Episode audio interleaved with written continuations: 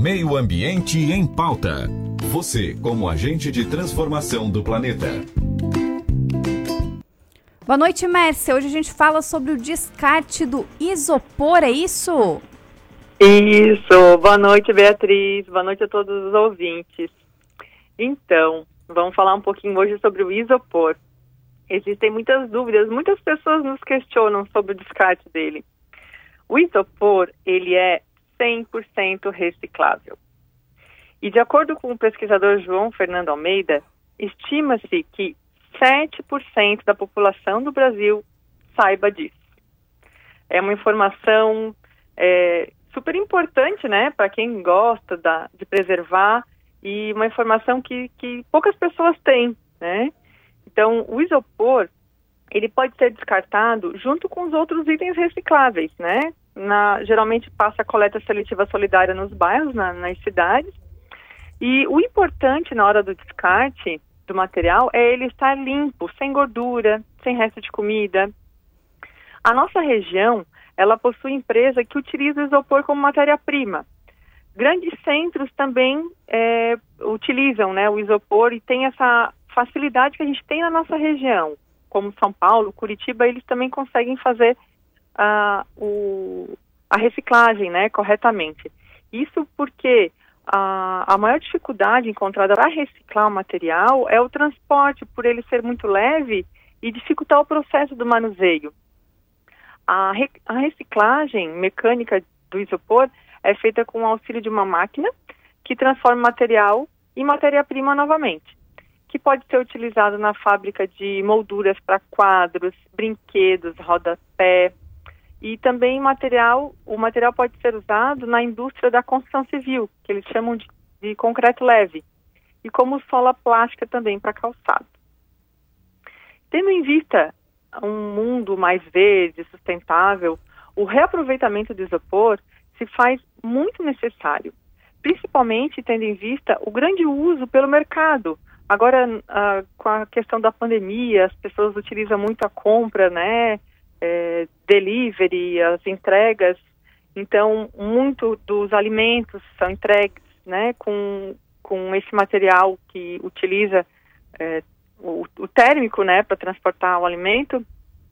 Então, é possível a gente melhorar muito os números dessa pesquisa para que a gente tenha essa consciência né, para o coletivo e para que a gente possa daqui um pouco verificar esses, essas novas informações que o, o isopor possa estar tá aumentando o seu volume de reciclagem também, né?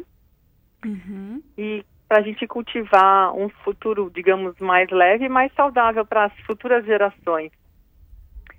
E é, outra dica também que a gente quer dar hoje, Bea, é sobre o descarte de esponjas.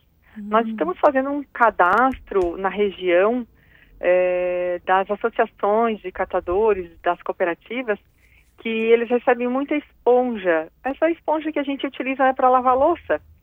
E de acordo com a logística reversa da Scott Bright, a gente tem um apoio para encaminhar essas esponjas para o descarte correto.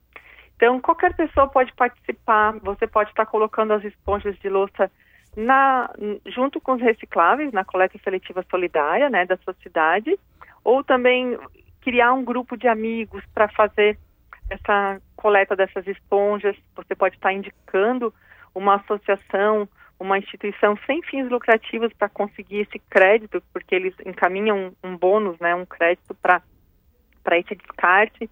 Então, é uma forma de responsabilidade que a Scott Bright tem, de acordo com a logística reversa, para a gente fazer o descarte correto dos materiais recicláveis, né?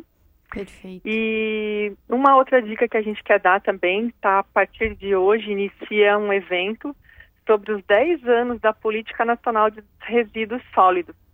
Então, sobre os avanços, né? Sobre é, vai ser um debate online pelo site da, da universidade, da Unesc, de hoje até sexta-feira, todos os dias, sempre às 19 horas. Você pode estar fazendo o, a inscrição pelo, pelo link do Catando Amor no Instagram. Na bio do Catando Amor já tem o link para fazer a inscrição.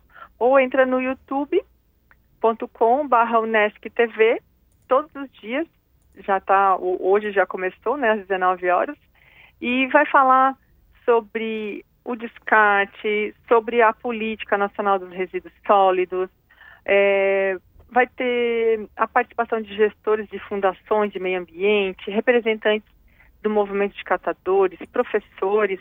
Então, é um, um evento bem legal para quem é, gosta e se interessa né, pela reciclagem, pelas suas responsabilidades e por um, vamos aí, tornar as pessoas mais conscientes né, dos seus consumos, dos seus descartes, da sua reciclagem. E essas são as dicas de hoje. Lembrando também que as luvas e máscaras, em função da Covid, descartar sempre com os resíduos, os rejeitos dos banheiros, que é um material contaminante. É, foram passadas algumas informações essa semana também sobre passar fita vermelha e tudo mais. O que é necessário para o descarte de luvas e máscaras descartáveis é colocá-las junto com os resíduos dos banheiros que vão para o aterro sanitário. Uhum. Certo, Bea? Perfeito. Muito obrigada. Merci. E sempre lembrando do nossos 5 R's. Repense, recuse, reduza, reutilize e recicle. É isso aí, Mércia. Muito obrigada pela participação, por todas as dicas. Importante também sempre relembrar sobre o descarte, o descarte correto das luvas e máscaras, como tu mencionou. E até semana que vem com mais um Meio Ambiente em Pauta. Um grande beijo!